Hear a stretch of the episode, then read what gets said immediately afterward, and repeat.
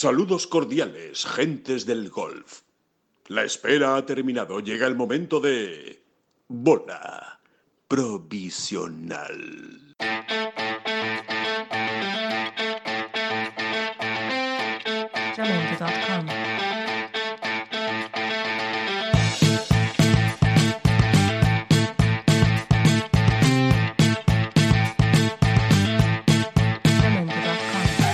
Muy buenas a todos y bienvenidos a esta nueva bola provisional, la número 13. David Durán. Muy decepcionado estoy, ¿eh? ¿Por que qué? lo sepas. Hombre, y el. Hola, ¿qué tal? Es verdad. Eh, Volvemos. Hola, ¿qué tal? Muy buenas a todos y bienvenidos a esta Lamentable, vamos. bola provisional número 13. Que no somos supersticiosos, que hoy es el día de Navidad y aquí estamos haciendo el podcast. Ustedes evidentemente lo escucharán cuando toque y cuando sea y cuando le den al play, pero eh, que sepan que esto se está grabando el mismo día de, de Navidad. Así que, que nada, que disfruten, que disfruten si nos están escuchando. Mazapán va, mazapán viene. Aquí estamos para hablar de golf y de lo que no es golf. Hablar de todo, de todo un ¿Cuál es poco. tu dulce preferido? Mi dulce preferido, puedo decir que el mazapán no lo es, que no me gusta. A mí Eh, sí, eh, es el que. ¿sí? me- Sí, es Ah. el mío, es el mío. Pues a mí no. Y el, el mantecado me gusta mucho. El mantecado tradicional con su ajonjolí por encima y tal. El de toda la vida. Ese me gusta mucho. Y aplastarlo y comerlo así muy finito. Y tú eres aquí, esto es muy importante. Tú eres de los que pasada la Navidad e incluso durante, la- durante las fiestas de Navidad, eh, incluso llegas a me está mojar, dando mucho miedo. incluso llegas a mojar el mantecao en el colacao No, no. A- Hasta ahí. No, no. con cuchara. O sea, no, lo has hecho nunca. No lo he hecho. Yo lo aconsejo. ¿Sí? Hombre, si a la gente. A ver, Al que estoy le hablando. mojar galletas y tal. exacto. estoy, eh, estos que mojamos galletas y magdalenas en, el- en la leche y tal, con colacao, con Nesquik, con lo que sea. Lo aconsejo, ¿eh? Tiene su aquel. No coge, no empapa en Sí. el mantecado, pero deja un, deja un, un gusto en boca. Deja un O sea, al en boca. final, es- al final es casi un mantecado de chocolate. Sí, bueno, Ahí, pero con el matiz. frescor de la leche. ¿no? Vamos, yo lo aconsejo. Ahí queda. ahí Bueno, queda. ahí queda, ahí queda que cuidado que se puede estar inventando ahora mismo el, el querido David Durán un- una fórmula magistral, ¿eh? Y, y hacer, y hacer campaña de este mantecao con colacao. Con ajonjolí, da- da- da- Queda rico no sé, aquello, está bien. Vale, vale, vale. Bueno, lo voy a probar. Prometo, prometo probarlo. Eh, oye, que tenemos por delante un podcast muy interesante, ¿eh, David? Vamos a hablar de muchas cosas. Vamos a hablar con Carlota Ciganda, que va a ser nuestra mamá Noel en este día de Navidad y, y con la que vamos a hablar largo y tendido sobre todo, sobre lo divino y sobre lo humano. Vamos a tener, por supuesto, a Oscar Díaz en la bola provisional. Vamos a hablar de la Australian PGA Championship, la victoria de Adam Scott y, y el papel de Alejandro Cañizares y bueno, y de otras muchísimas cosas que... Mickelson, Ryder Cup. Exacto, Mickelson, Ryder Cup, Nacho Elvira, el blog que ha empezado en Tengolf. En definitiva, que se lo van a pasar muy bien, que es un buen rato para, para compartir, ¿por qué no?, con toda la familia este, este podcast de, de golf y que vamos a empezar muy rapidito, muy rapidito, porque se nos va el tiempo, con la entrevista con Carlota eh, Ciganda, que, que desde luego yo creo que va a tener muchas cosas interesantes que, que contar. Jingle bells, jingle bells, jingle all the way. Oh, what fun it is to ride in a one horse open sleigh. Jingle bells. Carlota Ciganda, jingle bells. muy buenas, ¿qué tal? ¿Cómo estamos? Hola, ¿qué tal? Que bueno, muchas gracias ¿eh? por, por atender a este podcast eh, de Tengolf, a esta bola provisional, eh, precisamente en estas fechas tan señaladas, en, en el día de, Navidad. Así que, que muchísimas gracias por, por estar ahí. ¿Cómo, cómo, cómo estás? ¿Cómo, en, qué, ¿En qué momento te, te- te pillamos? ¿Cómo, ¿Cómo va la Navidad? Pues nada, la verdad que comiendo mucho y pasando mucho tiempo con la familia, que es lo que me gusta, y la verdad que, que nada, descansando, más que nada descansando, recargando pilas e intentando organizar un poco la, la temporada que viene. Eh, Carlota, vamos a ser más exactos. ¿Qué es comiendo mucho? O sea, ¿dónde te has puesto más ciega?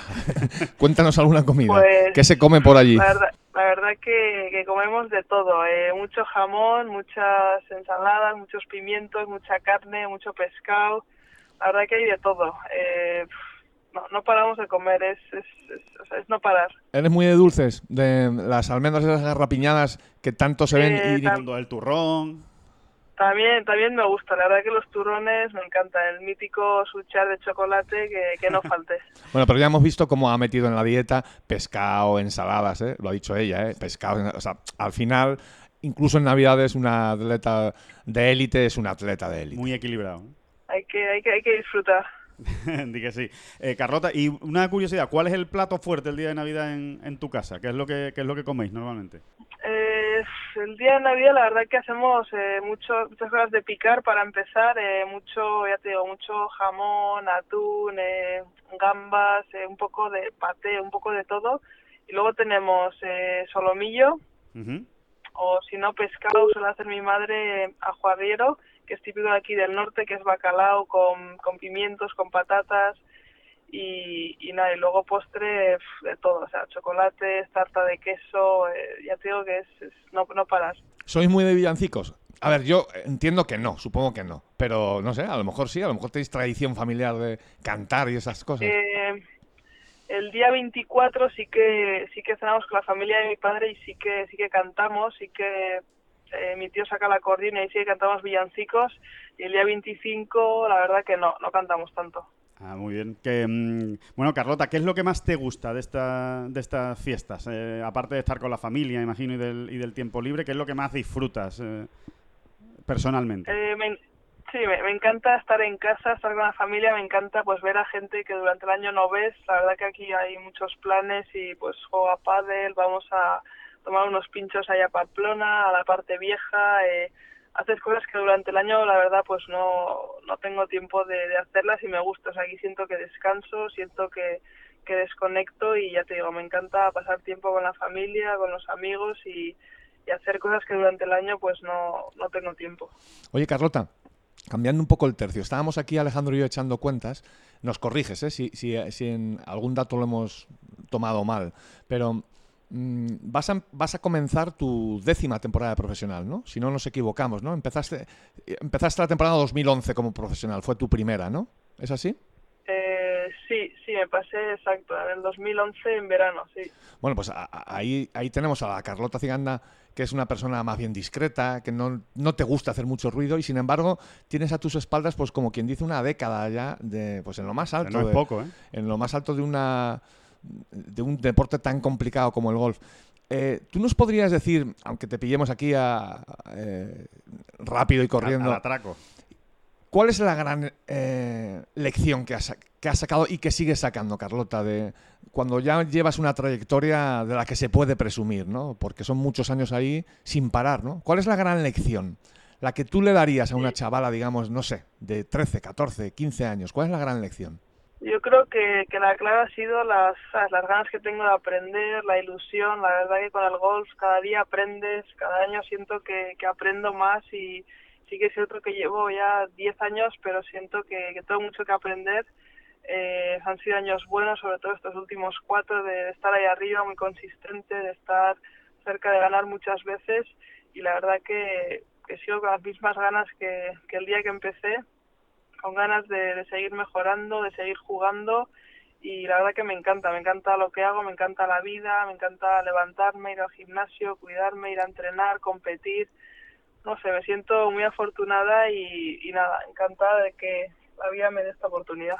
Oye, Carlota, eh, estos días hemos leído algunas entrevistas que Rafa Nadal ha, ha, perdón, ha concedido pues, a diversos medios nacionales ¿no? Allí en, en Manacor. Y bueno, uno, uno de los, una de las cosas que siempre cuenta Rafa, ¿no? siempre dice en algún momento de cual- casi cualquier entrevista larga que se le haga, es precisamente eso, ¿no? El, que una de sus claves ha sido la humildad de saber que hay que seguir aprendiendo. Mm, hablaba, sacaba a Rafa porque eh, tú has estado, has compartido con él algunos ratos, este año no, pero sí en años anteriores, en, el, en aquel eh, Olazábal Nadal Invitational. Y, no sé, me gustaría preguntarte, sabiendo que- que todos lo tenéis un poco como re- referencia, Rafa, si aprendiste algo, ¿no? De aquel, si te quedaste con algún detalle de aquellas charlas o de aquellos ratos con, con Rafa. Sí, yo creo que de Rafa lo que más destacaría es su, su humildad. O sea, sí que es cierto que, puede ser un chico al principio tímido, que no dice mucho y luego lo que más me gusta de él es que nunca se da por vencido, que siempre sigue, que siempre eh, quiere más, siempre tiene ganas de aprender, el respeto que tiene por sus rivales, eh, está jugando contra el 150 del mundo y todavía dice que es un partido complicado. O sea, eso, eso creo que le hace, que le hace grande. Y luego el currículum que tiene, 19 grandes, eh, medallas olímpicas, la Copa Davis, o sea, es un ejemplo de, pues eso, de, de lucha, de seguir ahí, de no parar, de, de creer, de, no sé, la verdad que yo creo que es el mejor deportista de, de todos los tiempos en España. A mí me encanta sobre todo su, su mentalidad.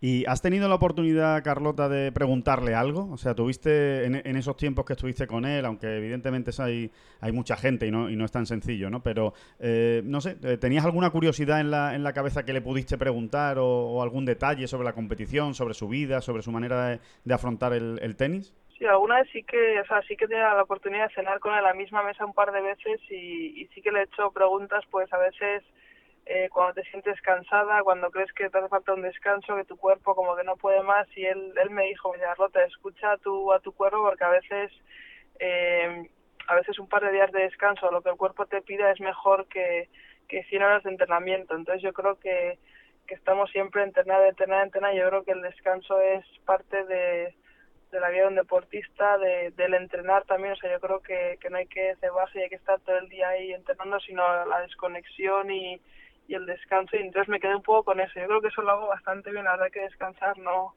no es que me cueste mucho y ahora llevo de hecho un mes sin tocar un palo y la verdad que estoy encantada.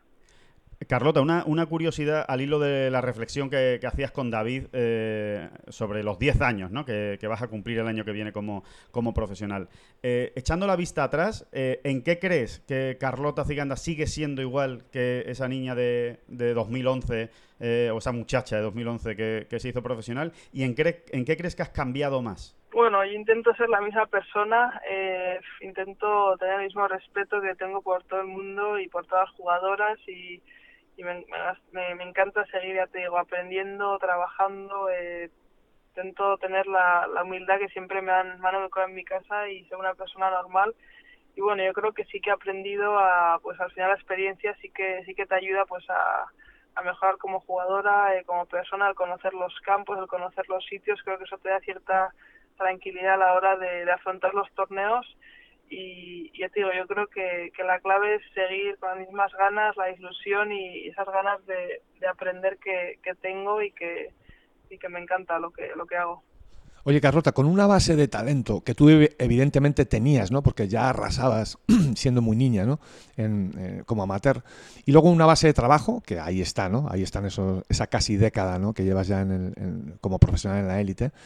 Eh, no sé si estás de acuerdo con nosotros, pues nosotros lo, en este pod podcast lo, decimos mucho, que al final la, gran diferencia la marca la cabeza, ¿no? Lo ordenado que la tengas y bueno y cómo reacciones ante los estímulos que van sucediendo, pues por ejemplo en una ronda de golf. No, sé si estás de acuerdo y eso te lo ha dicho ta también a ti la experiencia. Sí, yo creo que la cabeza obviamente es lo más importante, sobre todo en golf, esa, esa, esa calma que hay que mantener durante los cuatro días de torneo, el pegar un golpe malo, tener un, un hoyo malo, pues no que no te afecte, intentar que te afecte lo, lo menos posible. Yo creo que eso lo aprendes con los años. Al final es, es prácticamente imposible jugar todos los hoyos perfectos, pegar todos los golpes perfectos, entonces cuanto más lo aceptes y cuanto el error sea, o sea, cuanto mejor falles, yo creo que resultados mejores, pero sí que es cierto que en los últimos años pues he aprendido mucho con, con Jorge Parada, con mi entrenador, con tener un Caddy como Terry de, de tanta experiencia, la verdad que, que he aprendido muchísimo y nada, muy, muy agradecida de, de estar con ellos. Carlota, vamos a, a hablar un poco de, de, este año. ¿Cuál es el, el, balance que haces tanto en lo personal como también en lo, en, en el, digamos, en el equipo, ¿no? Porque la Solheim Cup ahí, ahí está, ¿no? Pero eh, ¿cuál, eh, con qué, con qué sensación terminas este 2019? Pues la sensación es buena. El año ha sido bueno más que nada porque sigo mejorando. Eh, en los últimos cuatro años el scoring average lo he seguido mejorando cada año y al final eso es lo que lo que me pongo como objetivo, hacer menos golpes cada año. Eh, sí que mejoro también mucho con el pad, de lo cual estoy bastante contenta ya que cojo bastantes greens y eso, pues si mejoro un poquito el pad, yo creo que el resultado va a ser algo mejor. Y bueno, quiero seguir un poco en esa misma línea, o sea, no creo que no hay que cambiar demasiado, sino seguir mejorando detalles porque ya estoy bastante arriba y yo creo que tampoco hay que volverse loco, sino eh, hablo con Jorge y me dice un poquito pues lo que él piensa, eh, cómo seguir mejorando esas estadísticas, en esos detalles que al final eh, me harán estar pues más arriba.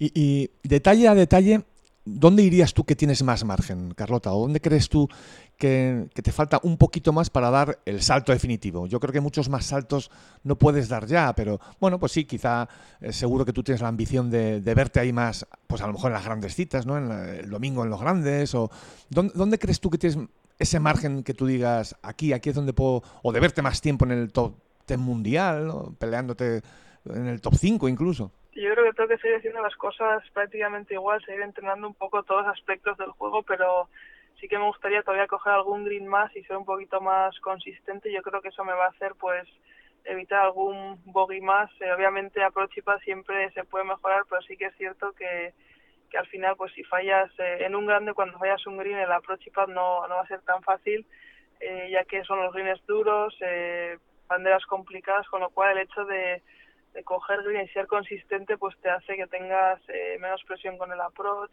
menos presión de meter ese pad de, de par, yo creo que estás más tranquila. Eh, yo creo que, ya te digo, trabajar todo un poco en la misma línea. Yo creo que si cojo, pues eso, eh, un green más al día, que son cuatro greens más a la semana, si juego 25 torneos son al año, pues 100 greens más. Al final eso me va a hacer que, que haga menos bogies, que haga algún birdie más y yo creo que con ese detalle pues voy a seguir mejorando eh, el scoring average, que al final es lo que quiero. Y desde el punto de vista más técnico, ¿hay algo que estés trabajando de una manera especial en esta pretemporada? Bueno, que estés trabajando ahora no, porque estás de, de descanso y sin tocar un palo, pero que, que ya hayas hablado con Jorge o con Terry de, de lo que vas a trabajar más o vas a hacer más hincapié en, en enero, cuando, cuando prepares la temporada. Pues la verdad que, que todavía no. Yo creo que yo ah, con Jorge llevo ya casi cinco años y la verdad que los últimos dos tres años es prácticamente todo un poquito lo mismo y no he hablado mucho con él y yo creo que seguiremos haciendo lo mismo porque las cosas funcionan, salen bien y yo creo que él mismo sabe que a mí los cambios tampoco me, me encantan, no me gusta hacer cambios bruscos y conmigo va todo poco a poco. Así que bueno, hablaré con él y los detalles que él vea que crea que tenga que mejorar, pues nos enfocaremos en eso y, y en enero nos pondremos, nos pondremos a ello. Creo que has estado estos últimos días con Phil Kenyon, eh, de nuevo, para trabajar el, el pad en, en Londres. Eh, Carlota, una curiosidad, ¿por qué es tan bueno Phil Kenyon? O sea, ¿por qué, ¿por qué se ha convertido de esa manera en un gurú del pad y hay tantos y tantos grandes jugadores que están acudiendo a él? ¿Qué, qué es lo que qué es lo que convence tanto, que lo hace tan diferente o especial? Sí, yo la verdad que no, no estoy con muchos entrenadores de pad y bueno, sí que, que me hacía ilusión o tenía ganas de ver a alguien que, que fuera tan bueno. Yo creo que lo que le hace grande es, eh, yo creo que sabe mucho la ciencia del pad, cómo, cómo, cómo funciona el pad, cómo se mueve el pad y luego tiene una habilidad de explicarlo que es, que es increíble, te lo, hace entender, es, es un chico muy humilde, como te lo explica todo, la verdad que, que me encanta, o sea, lo entiendo y luego te da un plan para que trabajes en ello, eh, siempre está ahí para lo que necesites y bueno, también he hablado con Jorge, Jorge es uno de los que los que más le gusta y eso también pues me da me da confianza y, la verdad que es sí, es, es, muy bueno. Carlota, ha- hablabas de coger un green más, ¿no? Quizá. Y si, y si es medio, pues también lo, lo cogerías, ¿no? Medio, lo que sea, ¿no? Coger algún green más te puede dar, ayudar a dar ese salto. Eh, yendo más a lo concreto eh, y poniéndonos en la, intentando ponernos en la piel de alguien de, de de alguien que juega muy bien al golf, ¿no? Como sois vosotras y, y- y vosotros, ¿no? Y todos, eh, todos los profesionales. Eh, ¿Qué es lo que falta? ¿Qué es lo que di- dirías tú que te falta para coger más greens? Porque vosotros sois muy repetitivos en, en el, en el swing. ¿Es quizá una cuestión más de estrategia? ¿De quizá arriesgar un poco menos? O, o de adecuar mejor la estrategia? ¿O es un tema más de la, la pura presión? Lo que te, lo que te... Bueno, en, mi caso yo creo que, que puede ser un poco más de estrategia a veces. A mí la verdad que me gusta ir a por las banderas y, a veces pues cuando está la bandera eh, 3, 4 metros en un lado, la verdad que sería más lógico tirarla más a centro de green o más un poquito al lado contrario donde esté la bandera. Y a mí hay veces que me cuesta. Yo, si estoy pegándole bien, la verdad que me encanta ir a por la bandera, me encanta hacer verdes, me encanta ser agresiva y creo que a veces puedo pecar un poco de eso. Entonces, si, si cuando están las banderas difíciles intento coger más el green en vez de tirarla a la bandera, pues igual me evitaría algún bogey más. Eh, y a veces yo creo que es un poquito también la técnica, no todas las semanas estás fina, no todas las semanas estás pegándole bien a la bola, con lo cual hay semanas que, bueno, que no, no las vas a pegar tan bien, vas a coger menos greens, hay que agarrarse, que me- hacer más approach y y o sea, ser consistente todo el año, eh, cada semana creo que es algo complicado, pero bueno, cuantos más greens puedas coger, yo creo que, te va a ayudar. Carlota, decías que es la mejor temporada de, de- digamos, eh, desde el punto de vista de tu, de tu, de tu media de golpes, la mejor temporada de, de tu carrera, ¿no? Eh, y que vas mejorando ese, ese- esa media de golpes y que eso es lo que te lleva a, bueno, pues a, a motivarte, ¿no? Y a decir que, que vas creciendo y que vas aprendiendo y que vas, y que vas mejorando. Eh, ¿Tú tienes la sensación cuando te miras al espejo y, y eres sincera contigo y, dices, venga, voy a mirar mi carrera y voy a mirar lo que he hecho hasta, hasta el momento? ¿Tú tienes la sensación de que deberías tener alguna victoria más? O sea, ¿te, llega esa sensación a ti o no? ¿O simplemente lo, lo asumes como una parte del, del juego y, y de la, y de la casuística del deporte? ¿no? Sea, yo creo que en los últimos cuatro años sí que sí que he tenido el juego para, para ganar algún torneo más eh, seguro. O sea, yo creo que, que los números que tengo, o sea, pues estoy en el top 10, en el top 15 de ganancias y de hecho todas las que están delante mío, incluso alguna detrás, han ganado.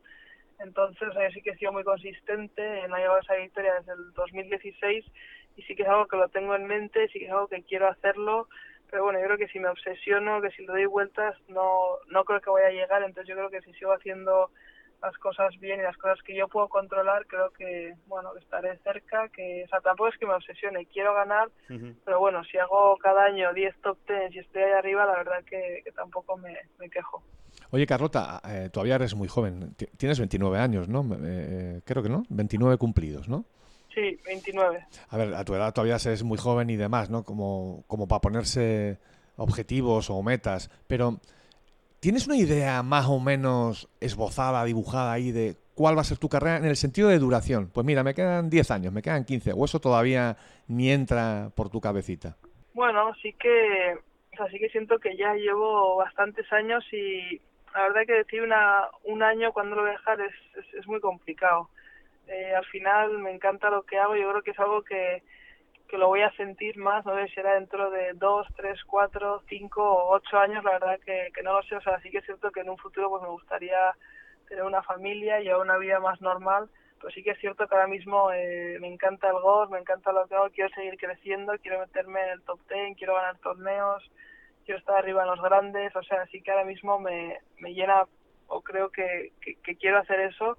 Yo creo que lo otro pues lo iré sintiendo. Yo creo que hago las cosas por más por feeling, por cómo me siento, por sensaciones y el día pues que ya no disfrute tanto, que me cueste los viajes o ya no esté tan contenta, pues creo que será tenga que pensar en dejarlo o en hacer otras cosas. Oye, y honestamente, Carlota, ¿tú crees que llegará el día, tú vivirás el día en el que tendremos, no sé, vamos, a, me lo voy a inventar un poco, tendremos 6, 7, 8, 9 jugadoras españolas en el LPGA Tour? Bueno, ojalá, ojalá. Yo creo que, en España siempre se han hecho las cosas bastante bien, sé que han salido eh, muchas chicas de, la federación y de, bueno, y de, toda España y yo creo que, hombre, 8 o 9 la verdad que es complicado, pero yo creo que si estamos 5 o 6 cada año sería un, un buen número y ojalá eso vaya sumando y bueno, yo creo que sería algo increíble para España.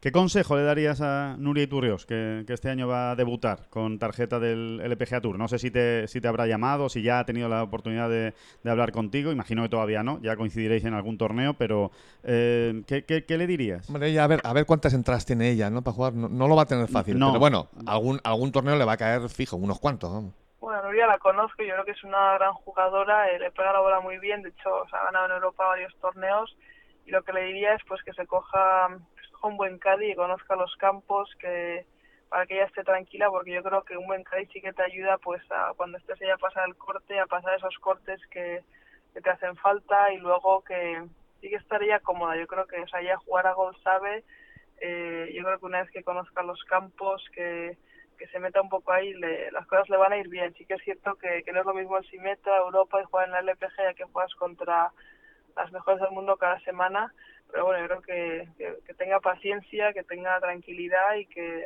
yo creo que un buen Cádiz siempre te, te puede ayudar. Claro, es que a veces vemos el, el, eso- el hecho de coger a un buen caddy, a, alguien más reconocido o con más experiencia, lo vemos como un gasto. De entrada solo vemos el gasto, pero al final tú lo que estás más o menos dejando caer es que es una buena inversión. Al final recoges casi más réditos que, que yendo un poco ahí a- según A a, ver lo que va viniendo, a ciegas, ¿no? Yo creo que sí, o sea, yo creo que lo del Cádiz es más una, una inversión que un gasto. O sea, obviamente eh, tienes que estar cómoda, tienes que hablar con esa persona y estar cómoda con lo que tú le pagues para que el dinero no sea una, algo en lo que estés pensando y te, y te agobie, pero yo creo que una persona pues que, que, conozca los campos, que bueno, que- luego también la personalidad, que te lleves bien con esa persona, que te sientas cómoda, que puedas hablar, yo creo que es una persona importante ya que otros deportes no pueden tener a alguien ahí pues cuando compiten. Yo creo que si tomas ventaja de eso pues yo creo que te puede ayudar ya que pasas muchas horas con, con tu Cádiz Carlota, con, con el millón del Aon Challenge, eh, ¿algún caprichito te has dado ya? ¿O tienes algo en la, en la cabeza? Tú eres, tú eres moderada, humilde, siempre con los pies en el suelo, pero eh, ¿tenías algo ahí en la cabeza dándole vueltas y has dicho, pues mira, ahora sí me voy a dar este homenajito? pues la verdad la verdad que no o sea lo, lo- lo- la verdad que lo, lo que lo primero que venía a la cabeza era eh, quería pues eso darles un regalo a todos los a todos los que me han ayudado en mi equipo y eso es lo que he hecho ¿sabes? en cuanto a dinero pues a Terry a Jorge a entrenador físico al fisio sabes quería pues dar las gracias por por todo lo que me han dado pero la verdad que aquí no sé no no sentía que me hacía falta nada de momento estoy bien como estoy y y no he hecho así que estaba pues eso eh, cenas con familia con amigos eh, lo he más de esa manera y que, y que a veces prefiero prefiero compartirlo pues eso con la gente que, que más quiero y, y de momento no no me da ningún capricho Bueno, no está mal, no está mal. Estarán, estarán contentos Jorge, Jorge Terry, tu probador físico. Es un- la verdad que es un detallazo, Carlota, que, que- que lo hayas compartido con ellos. ¿no? sí yo creo que es importante cuidar a la gente que, que te ayude a estar ahí arriba y bueno que también se vean reconocidos Eh, Cambiando un poco de, de tema y ya yendo, terminando ¿no? esta, esta entrevista, que, que si no, no te vamos a dejar el, el día de Navidad. Eh, ¿qué, qué, mm, ¿Cómo ves, eh, cómo valoras el acuerdo entre el LPGA y el Ladies European Tour? Si lo, si lo has podido eh, conocer a fondo y, y qué, qué te parece, qué crees que le va a deparar al futuro del Ladies European Tour este acuerdo y si te vamos a ver un poquito más por Europa gracias a este acuerdo o no, o no tiene nada que ver. Bueno, creo que es algo muy muy positivo, más que nada porque el Tour Europeo, si no, no las cosas no iban bien y yo creo pues que el Tour Americano le, le ayuda al Europeo, la verdad que es está muy bien ya que la LPGA cada año va más, cada año va mejor, hay más torneos y yo creo que es algo muy positivo tanto pues para las chicas que juegan en Europa como también para la LPGA que se una al Tour Europeo y bueno, yo creo que es algo, o sea, que den esas tarjetas, o sea, no sé muy bien cómo funciona, creo que este primer año van a dar tarjetas para, para la escuela y luego la idea sería dar alguna tarjeta más para, para que la gente juegue en, en la LPGA y creo que pues que a la gente de Europa le- les va a motivar más, he visto el calendario en Europa, he visto que hay más torneos ya en más países, más en Europa, con lo cual me alegro un montón porque las chicas la verdad que se merecen que haya un circuito y que puedan competir y, y bueno, visto que hay varios torneos en España, siempre intento jugar al menos uno y yo creo pues que el año que viene haré, haré el esfuerzo e intentaré jugar pues sí, uno, uno por lo menos y a ver un poco el calendario, tengo que mirar Claro. todo bien cómo funciona porque tenemos muchos viajes, luego con las Olimpiadas en Tokio, eh, vamos, a, vamos, a, vamos a viajar bastante, entonces es importante planearlo bien todo. Bueno, lo, lo has sacado tú el tema. Eh, Olimpiadas. Eh, ¿te, imaginas con la medalla de oro colgada del, cuello? ¿Cómo, Pues sí, sí, la verdad que sería un sueño, me encantaría, ya que me encanta jugar por España, me encanta representar a mi país y pues sería, o sea, estar ahí en el podio con una medalla sería un sueño hecho realidad y bueno, ojalá ojalá pueda pueda estar ahí, la verdad que es posible, porque al final son 60 jugadoras, eh, bastantes menos las que jugamos cada semana y yo creo que si tienes una buena semana pues se puede se puede conseguir. A ver, Carlota, mójate, tampoco es muy complicado, ¿no? Porque, bueno, quién sabe, ¿no? Así a priori no parece muy complicado, pero ¿qué cuatro jugadores españoles ves tú defendiendo a España en los juegos? Dos chicas y dos chicos. Mójate, hombre, mójate. Eh, o sea, dices de golf, ¿a qué jugadores Sí, sí, las de golf. Sí. Chicas y chicos, la, la pareja de chicas, Sí. la, la pareja de chicos. Sí. Bueno, yo diría que en chicos John Ram y Sergio, y luego en chicas Azara y yo. Es Bueno. el, el equipo que lo veo, Sí, es, un- es de una momento. buena, es una buena representación, ¿eh? Ahí hay cuatro opciones de medalla, digo yo, ¿eh? Sí, sí, yo creo que, que los cuatro, o sea, nos encanta jugar por España y la verdad que llevamos años sólidos y yo creo que, o sea, John Ram pff, le veo con opción de medalla muy segura. No estaría mal, ¿no? Un, un, un, una medalla de, de mixtos, ¿no? O sea, que, que- que hubi- que hubiese Una especialidad, que hubiese una especialidad en los juegos de, de mixto. Con esos cuatro que me acabas de nombrar, pues se me pone ahí la piel de gallinita un poco pensando en, en una, en una competición también mixta. Sí, la verdad que sería increíble. Yo creo que si fuera un torneo más por equipos o algo mixto, pues sería más, más divertido. Ya es complicado porque luego hay países que solo va una jugadora o un jugador, Claro. entonces, eh, ¿cómo lo haces para que todo cuadre? Para que no. Yo creo que no es, no es tan fácil porque al final sí que son 60 jugadores de, chicas y chicos y luego hay países que, como digo, hay solo una jugadora, hay países que entonces no, yo creo que no es tan fácil eh, hacer el, el formato. Bueno, Carlota, pues eh, ya, ya prometemos que vamos acabando. La última, eh, para, para terminar. Al final del podcast vamos a despedir con un villancico. Y tiene que ser el villancico que tú elijas. ¿Cuál es el villancico que más te gusta, el que más cantas, el que, el que te viene siempre a la cabeza cuando estás con la, con la familia? Joder, creo que más. Es, es curioso porque solemos cantar en, en, Sí. en, en, va- en vasco, entonces es que bueno, te digo alguno que ni, que ni sabéis. No, no, pero lo buscamos. Lo buscamos y lo, y lo ponemos y acabamos con ese villancico. Hombre, lo prometido es deuda. O sea, que tú dinos cuál es el, el villancico que más te gusta. Eh, bueno, la de, a decir la de, la de Jingle Bells, que yo creo que, que la gente la conoce y la verdad que esa me encanta. Vale, Jingle Bells en, en, en inglés, evidentemente. Ahí no- eso es hasta En donde yo sé, eso no es sí. euskera, ¿no? Sí, sí. Recuerdo yo que Bueno, había... también la cantamos en euskera con ese ritmo, pero bueno, yo creo que la de Jingle Bells es... sí, No, bueno, la que- buscaremos. la que buscaremos en Vale. euskera también. Recuerdo yo un villancico, igual, meto la pata, recuerdo yo un villancico en vasco que era algo así como Auso Polita seas candago o algo así, recordaba yo cantando. Sí, Eh, Aucho Polita también, también. sí, Ah, bien, bien, bien, al final- es que claro, es que soy muy viejo, soy muy viejo y ya escucho villancicos en todos los idiomas. Y muy internacional, muy internacional, señor, señor Durán. Que, mm, que nada, Carlota, que muchísimas gracias por, por, este, por este tiempo que nos has dedicado en este día de Navidad. Que, mm, que nada, que mucha suerte para el año que viene, que seguiremos en, en contacto, que disfrutes muchísimo de, de este día y de estas fiestas con tu familia y que nada, que seguiremos, que seguiremos hablando. Muchísimas gracias. Muy bien, muchas gracias y nada, feliz Navidad a todos. Feliz Navidad, Carlota. Jingle bells, jingle bells, jingle all the way. Oh, what fun it is to ride in a one horse open sleigh. Bueno, pues después de la entrevista con Carlota Ciganda, que yo creo que ha estado muy interesante. ha sido- Sabrosona. Sabrosona, estado sabrosona, una sí. entrevista larga, pero, pero que ha hablado de muchas cosas y, y- y curiosas. Vamos con nuestra queridísima sección de, de Oscar Díaz, con el gabinete de, de curiosidades, a ver con qué nos va, con qué nos va a sorprender eh, el querido Oscar eh, en esta, en esta semana, en esta bola provisional, eh, que seguro, seguro que es muy, muy interesante. Bueno, ya nos está, nos está escuchando en este día de Navidad. Oscar Díaz, muy buenas. Muy buenas, ¿qué tal Alejandro? ¿Qué tal David? ¿Cómo estáis? Muy bien, aquí andamos. nos animamos con un villanciquillo. Venga. Venga, ¿Ah, sí?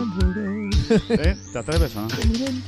Bueno, que arranque David y le seguimos, ¿no?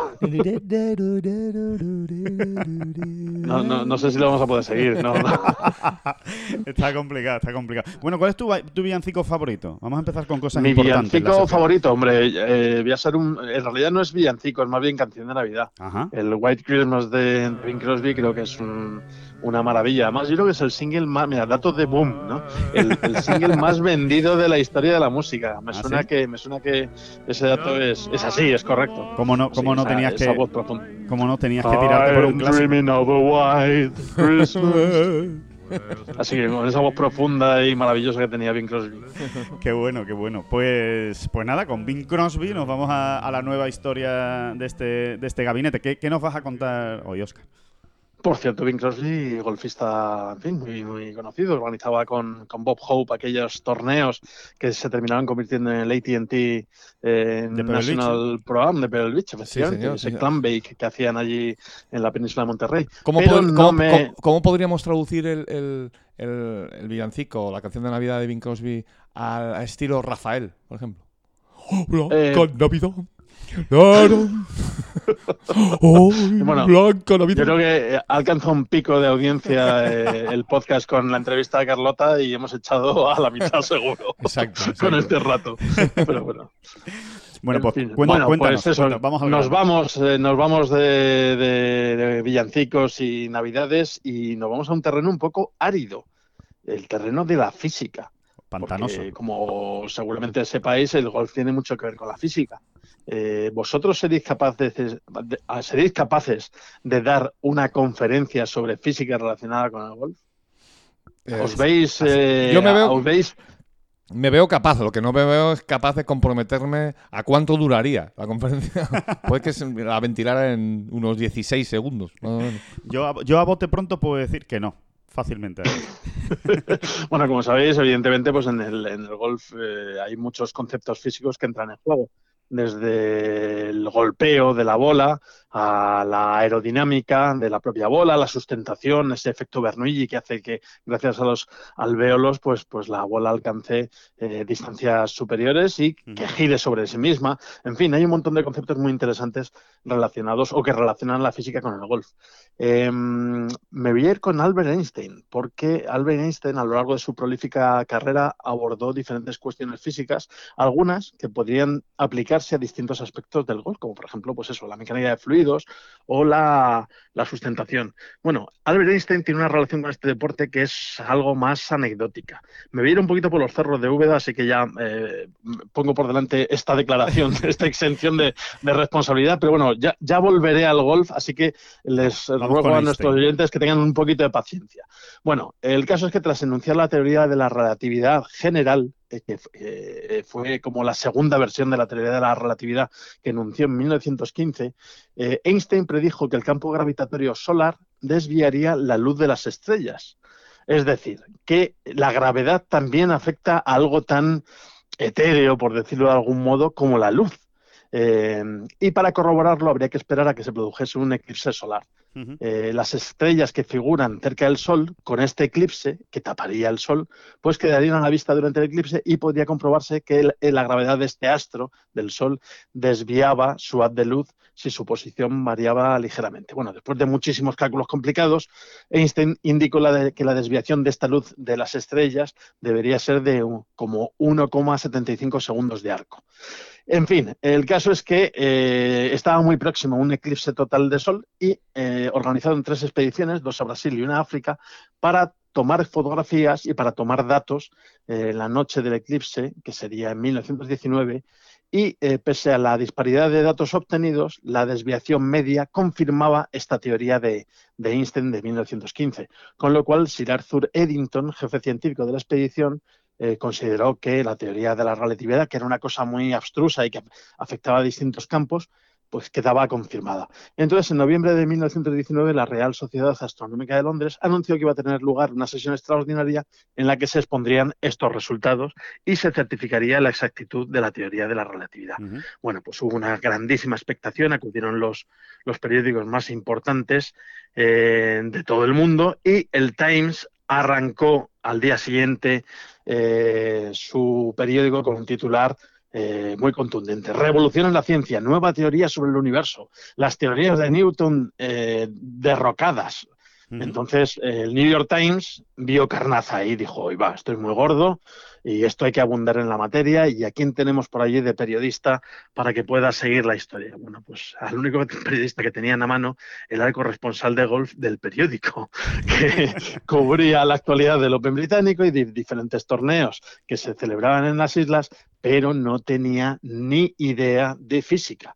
Total, que Henry Crouch, que no pudo estar en esta presentación de la Sociedad Astronómica de Londres, Encima. sí hizo, hizo una entrevista a Arthur Eddington, a este, al jefe de la expedición, jefe científico de la expedición y alto cargo de, de esta sociedad, para que le explicara de qué iba, de qué demonios ¿De qué iba eso de la teoría Efectivamente. Y la verdad es que eh, en esa entrevista telefónica se enteró de buen poco, de bien poco, aunque demostró su raza de reportero ahí corajudo, aunque un tanto desinformado, y envió por cable a Nueva York un reportaje que tuvo una repercusión espectacular al otro lado del charco y que convirtió en auténtica celebridad Albert Einstein. Eh, venía a decir algo así en sus titulares como, en el titular del reportaje, como la luz se desvía en el cielo.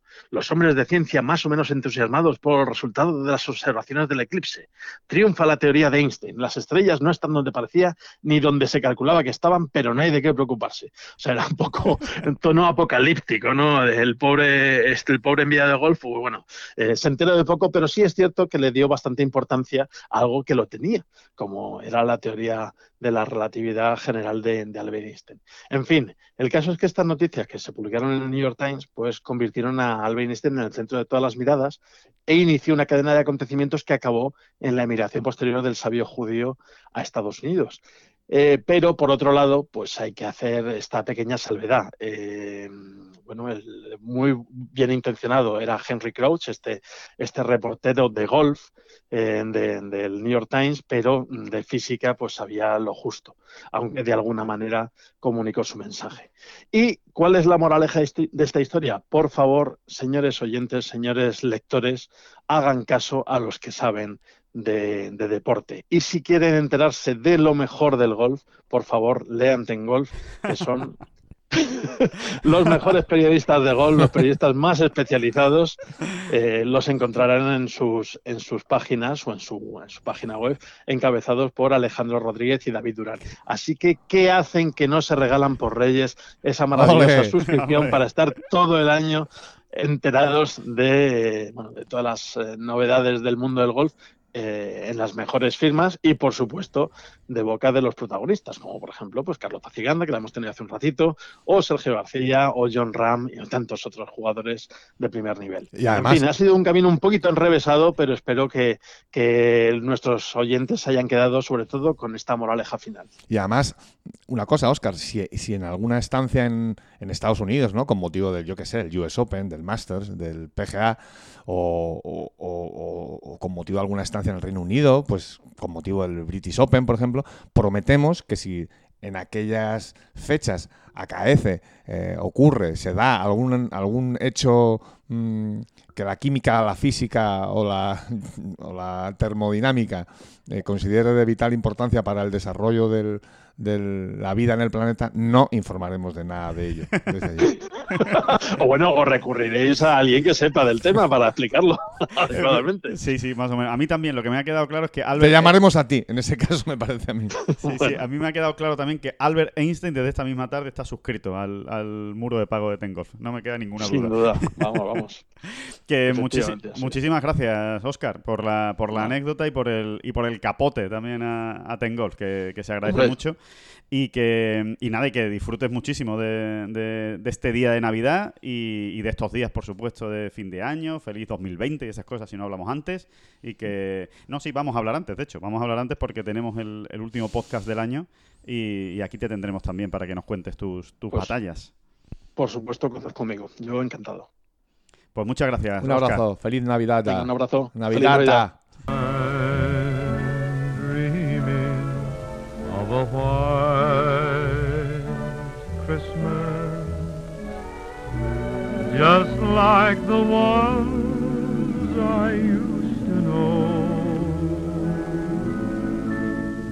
Bueno, pues eh, zapatero a tus zapatos, David. Cuando toque informar, que informe uno de lo que de lo que sepa. Que ya, ya sabiendo, nos equivocamos mucho. O sea, imagínate cuando uno se mete en camisa 11 varas. ¿no? Sí, sí, aquí se equivoca todo el mundo. Aquí no solo fallan pads los profesionales o los amateurs. Aquí cada cual en lo suyo se equivoca. Pero cuanto menos se equivoque uno, mejor. Mejor, sí, sí, mejor. Sin, sin Cuanta ninguna- más fiabilidad tenga uno, pues mejor. credibilidad, ¿no? La credibilidad que tanto se, que tanto se habla.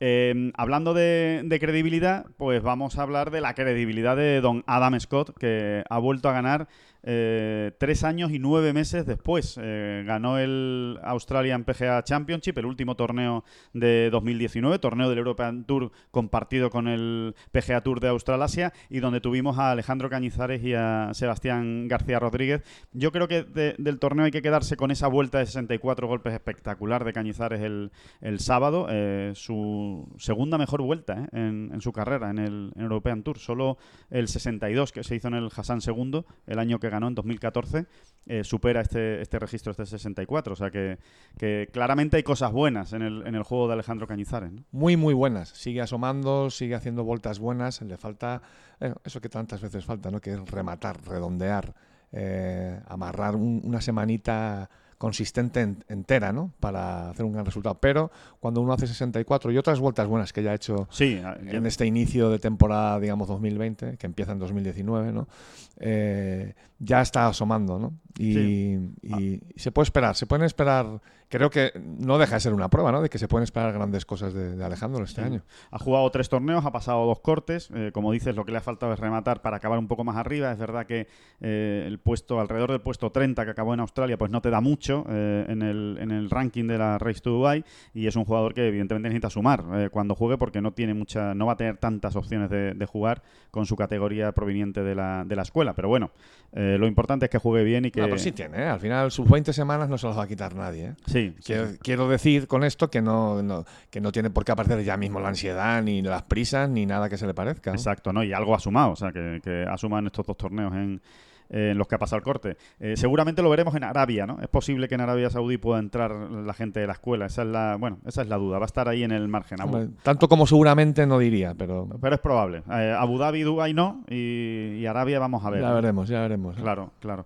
Eh, Sebastián García Rodríguez eh, se tuvo que retirar después de la segunda jornada por unos problemas familiares, unas enfermedades de, de sus padres, que bueno, que le mandamos un abrazo muy fuerte a Sebastián. Lo importante es lo importante, lo primero es lo primero, y cuando uno está en Australia con la cabeza en España está demasiado lejos y así realmente es muy difícil centrarse y jugar al, golf, así que entendemos perfectamente esa, esa retirada y ojalá la- las noticias de, los médicos sean buenas y, vaya bien la cosa en la, en la familia de Sebastián, que, se lo merece el, tío.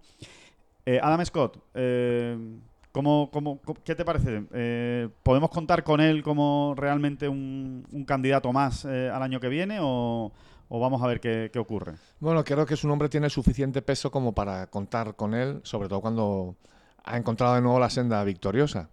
Eh, otro retorno más, ¿no? Del mundo del golf. Otro más. sí. Adam Scott va para los 40, los cumple en 2020 y bueno, es, de esa, es de esa generación gloriosa, dorada de los Adam Scott, Sergio García, Trevor Immelman.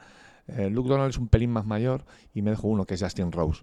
Eh, todos, Espectacular. ¿no? Sí, todos ellos nacieron en el 80, salvo Luke Donald. Y bueno, eh, es uno de esos cuatro magníficos del 80. Y claro que hay que esperar grandes cosas de él, ¿no? Vamos a ver, vamos a ver qué pasa con Adam Scott. Eso será, evidentemente, y lo contaremos eh, a partir de 2020, que será cuando regresen los torneos. Esta semana no hay ninguna, ninguna competición en ninguno de los grandes circuitos del mundo, sí en la segunda división asiática, pero ya es un torneo muy menor.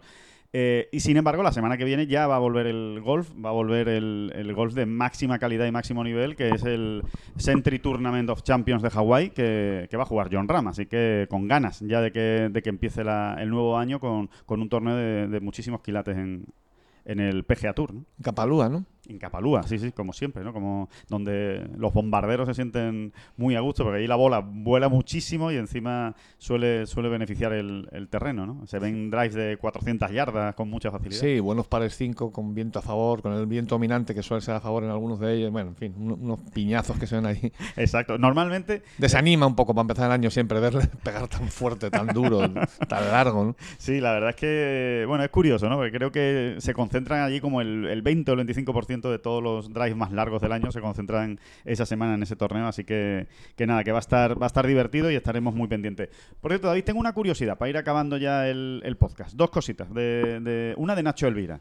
A ver qué te parece. eh, ha debutado en el, con, con blog en Ten Golf. eh, le damos las gracias también por estar ahí escribiendo sus, sus ideas y sus movidas sobre, sobre el golf en, en Ten Golf. Y, y creo que ha sido interesante, ¿no? El, el- el blog- Aporta, ¿eh? Aporta. aporta. Ha sido un debut con picadores y, y puerta grande, diría yo, de, de Nacho Elvira, porque eh, me ha gustado mucho la reflexión que ha hecho sobre entrenar o no entrenar en las semanas de torneo y cómo entrenar cuando uno está compitiendo. Sí, es algo que cuando estamos precisamente allí en los torneos muchas veces comentamos con ellos, con los propios jugadores o bueno, con, con- con gente cercana ¿no? del mundillo, ¿no? ya sean Con los Cádiz, ¿no? Cádiz, entrenadores, etcétera, ¿no? Eh, sobre precisamente sobre la conveniencia de, de pegarse grandes jornadas de trabajo en las semanas de torneo o no. Aquí, evidentemente, cada maestrillo tiene su librillo, que, se, que decía el clásico, y, no sé, cada cual la lleva como buenamente pueda. ¿no? Hay gente que incluso le viene bien de- desfogarse eh, gastar, gastar energías ahí en, en la calle de prácticas.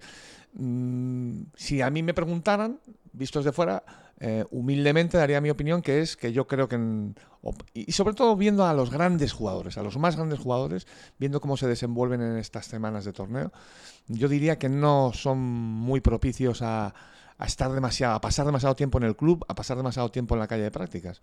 Eh, por algo será, ¿no? Sí, puede llegar a ser contraproducente, como decías, ¿no? Que al final eh, te acabas obsesionando, quizá con, con un error, o, y te acabas desgastando. Es que eso es muy importante, ¿no? El, el tener energías y estar fresco para competir, ¿no? Sí, sí, es que, es que esto es así. Yo, yo soy más de la opinión de que en la semana de torneo se compite y hay que centrar todas las energías en la competición. Evidentemente todo eso lleva un proceso ¿no? de calentamiento, de tal, de cual, de pulir algunas cositas y poner algunos parches si es que hacen falta. Pero eh, a mí me da la sensación de que todo lo que sea centrar, poner en el, punto de mira solo y únicamente a la competición es, es mejor. Y patear, ¿verdad? Y patear. Patear sí se le puede dedicar. currarse los greens. Ujú. Currarse los greens que al final, incluso en el PGA Tour, donde menos cambian las superficies Exacto. de una semana para otra, bueno, pues incluso eh, en el PGA Tour eh, también hay que testar, ¿no? Tener muy curraditos los greens del campo que vas a jugar, ¿no? Al final es donde hay que rematar, ¿no? Bueno, y en esta bola provisional navideña, eh, David, no hay mejor manera de acabar, yo creo, que con una entrevista de con Papá Noel, que evidentemente no la vamos a hacer nosotros, o con Santa Claus, eh, sino que la ha hecho eh, Phil Mickelson, eh, que me parece un- una, una idea muy graciosa y muy ingeniosa de, de Mickelson. Eh, ha sentado en su espacio Fireside, que se llama, eh, que es un espacio que tiene para hacer entrevistas a, a gente del mundo del golf normalmente, pues ha sentado al, al gordo de barba blanca, a Santa Claus, para echarle Que en tiene, cara- que tiene un tiene un parecido a- con el viejo Morris. Sí, Santa cierto, Claus, ¿no? cierto, cierto, cierto. Es un poquito, es un poquito, parecido, es un poquito Olton Morris. Es un poco Alton Morris, efectivamente. Lo que si le pones vestido de, de, de Alton Morris con sus bombachos y, y su, y su traje, pues no. Y, y, San Andrews, ¿no? La casa de Tom Morris, ¿no? Donde pasó allí ya, bueno, bueno, la intemerata de años. Es un escenario muy de elfos. es, un, es un escenario de muy duendes, de elfos sí, sí, sí, y de duendecillos. Sí, sí, Pero sí, bueno, totalmente. ahí queda. Bueno, eh, Mickelson, ¿qué es lo que, lo que ha hecho? Bueno, pues yo creo que una cosa bastante simpática. eh, le ha echado en cara a, a, Phil- a Papá Noel, a Santa Claus, le ha echado en cara que en 2018 no cumpliera con su deseo de ganar la Ryder Cup de, de París, eh, a lo que Santa Claus no crean que se ha quedado callado. Eh, le ha dicho, a ver, Phil, no se cumplió ese deseo porque usted no se portó muy bien ese, ese año. Y le recordó el, eh, lo que ocurrió en Shinnecock Hills, eh, aquel pat eh, que, que toca antes de que se pare la bola y que, bueno, y que formó Aquel- tanta polémica. Aquel ¿no? pat a la carrera, ¿no? Exactamente, se pata la carrera y dice, no te has portado bien, así que no te damos el, el premio de la, de la Ryder Cup, el deseo, ¿no? No te concedemos ese, ese deseo. Bueno, la verdad es que es gracioso, pero sobre todo lo más interesante del vídeo, con lo que yo me quedo al menos, no sé tú, David, es eh, con la obsesión que hay en Estados Unidos por volver a ganar la Ryder Cup y especialmente eh, por parte de Phil Mickelson, ya que acaba el vídeo precisamente pidiéndole a Santa Claus que en 2020 lo que quiere por encima de cualquier otra cosa es ganar la Ryder Cup de Wisconsin. Indiscutiblemente, te doy toda la razón. Es que no lo está diciendo un cualquiera, lo está, está hablando Phil Mickelson, probablemente el segundo jugador más importante del siglo XXI, si miramos semanas en el top 10 y dónde, dónde han sido esas semanas. Eh, y no está hablando de ganar otro grande, el sexto de su carrera, creo que sería, ¿no? El sexto, sí. Sí. Eh, no, está hablando Ni de la- el US Open, que tantas veces ha quedado segundo. es, exacto, es un jugador que está acabando ya dando los últimos coletazos, penúltimos, venga, vamos a decir, penúltimos coletazos de, su, de una exitosa carrera y en lo que piensas en la Ryder Cup. Claro, no en vano ha jugado 12, las últimas 12 ediciones y ha ganado solo 3, ¿no? Es que eso escuece, escuece en, en, un, en, una, en un alma absolutamente competitiva como la de la del de San Diego, ¿no? Por cierto, es impresionante el dato, ¿no? Él jugó su primera Ryder Cup en 1995, cuando John Ram tenía un año. Bueno, todavía no había cumplido eh, su primer año de vida, John Ram. ¿eh? O sea que eh, para, para, para dar el auténtico valor a la carrera que tiene Phil Mickelson. Bueno, es una auténtica burrada, porque si asumimos President Cup, eh, que también lo ha jugado todo mientras pudo. En fin, una Y- cosa. y es es una- horroroso, es horroroso. Es una locura. Así que, bueno, esperemos que Santa Claus no le conceda tampoco ese deseo a, a Phil Mickelson, porque lo que deseamos, obviamente, es que Europa vuelva a ganar la Ryder Cup en, en 2020. Somos muy de Europa, ¿qué le vamos a hacer? Y nada, y, y despedimos con esta, con esta entrevista con No, Papá Noel. No, no, no, no me has dicho cuál es tu villancico preferido. Es verdad, es verdad. Pues mira, te voy a decir, mi villancico preferido. Eh, voy, a elegir a- voy a elegir dos. Uno, el festivo, que sin ninguna duda y el que más me gusta cantar es el de Pero mira cómo beben los peces en el río. ¿Qué mierda? Te lo he tío, quitado, me te lo he quitado. vale, pues que conste que no estaba hablado, ¿eh? O sea que. No, no, que Sí, va a sí. estar hablado, vamos. Te- te- te- Te, te- te ha hecho mucho daño, ¿no? Me ha Bueno, hecho pues, daño. Pues me voy a quedar con el otro, el serio, el que me gusta a mí escucharlo y me, y me pone, que además ya lo has citado tú antes eh, durante la entrevista con Carlota Ciganda, es el Blanca Navidad de Rafael. Me gusta mucho escuchar a Rafael Ah, pero que es cantando. verdad que la canta. Claro. Blanca Navidad. Hombre, por favor, es la, es versión más bonita que hay de, de- del Blanca Navidad y de cualquier villancico de la historia del Sé mundo. que no hay nadie que imite peor a Rafael que yo, pero. Eh, pues mira, yo te voy a decir una cosa. Yo, el mío es, eh, pero mira cómo beben, que me lo has robado ahí a, a traición. Sí. Pero te voy a dar una explicación. Es que a mí lo que me gusta de los villancicos, lo que me deja eh, eh, pasmado to- todas las navidades, es ese punto surrealista que tienen. O sea, yo me remendaba, yo me remendé, pero ¿eso qué es? Yo me eché un remiendo, yo me lo quité. Pero eso como, ¿eso qué es, es? casi un trabalenguas, en realidad, ¿no? Sí, a Belén Pastores, a Belén Chiquillos. Chiquillos.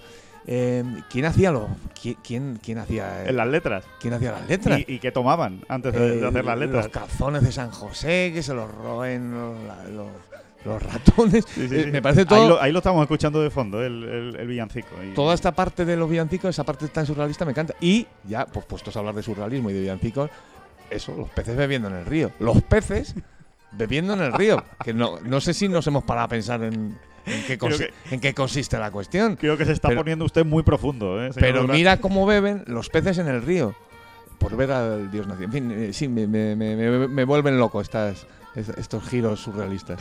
Bueno, pues vamos a acabar con un villancico, como no podía ser de otra manera, y eh, lo prometido es deuda, con el villancico que eligió Carlota Ciganda cuando eh, le hacíamos la entrevista hace unos minutos, y que es ese Jingle Bells, Jingle Bells. Vamos a ver si lo escuchamos en inglés o en euskera. A lo mejor le, le sorprendemos. Y les emplazamos para la semana que viene, para el último podcast, la última bola provisional eh, del año, donde va a estar interesante ese último del año. Vamos a hablar de los pronósticos para 2020, hacer balance y A mojarse. nos vamos a mojar. A mojarse. Y, no- y se va a mojar mucha gente, no solo nosotros. Va a pasar por aquí mucha gente para que nos deje sus pronósticos y, su, y sus ideas para 2020. Pues nada, que muchísimas gracias por estar ahí y nos vemos en, y nos escuchamos en una semana. Jingle bells.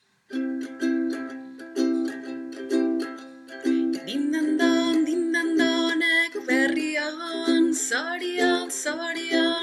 gabonak dindandon, dindandon, dindandon, egu berrion, zorion, zorion, gabonak gabon. Izar bat hasi da, dizizka zeruan, berri honak zabaltzen ari zaigu munduan, jaio da, jaio da, jaunaren semea, askatxo batean dago lastoen gainean, dindandon, dindandon, egu berrion, zorion, zorion, gabonak dindandon, dindandon, dindandon, egu berrion, zorion, zorion, gabonak gabon. Aingeruak kanta, hartzainonak dantzan, jainkoaren jaiotzan, bakea eta haintza, astoak ajaja, ibiak umumu, estalpezarren kantuan ari zaizkigu, dindandon, dindandon,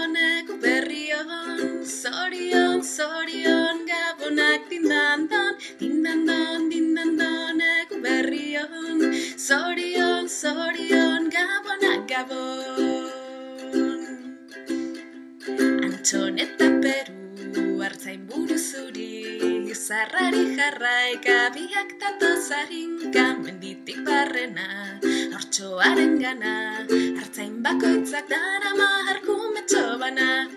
Dindandon, dindandon, egu berrion Zorion, zorion, gabonak dindandon Dindandon, dindandon, egu berrion Zorion, zorion, gabonak gabon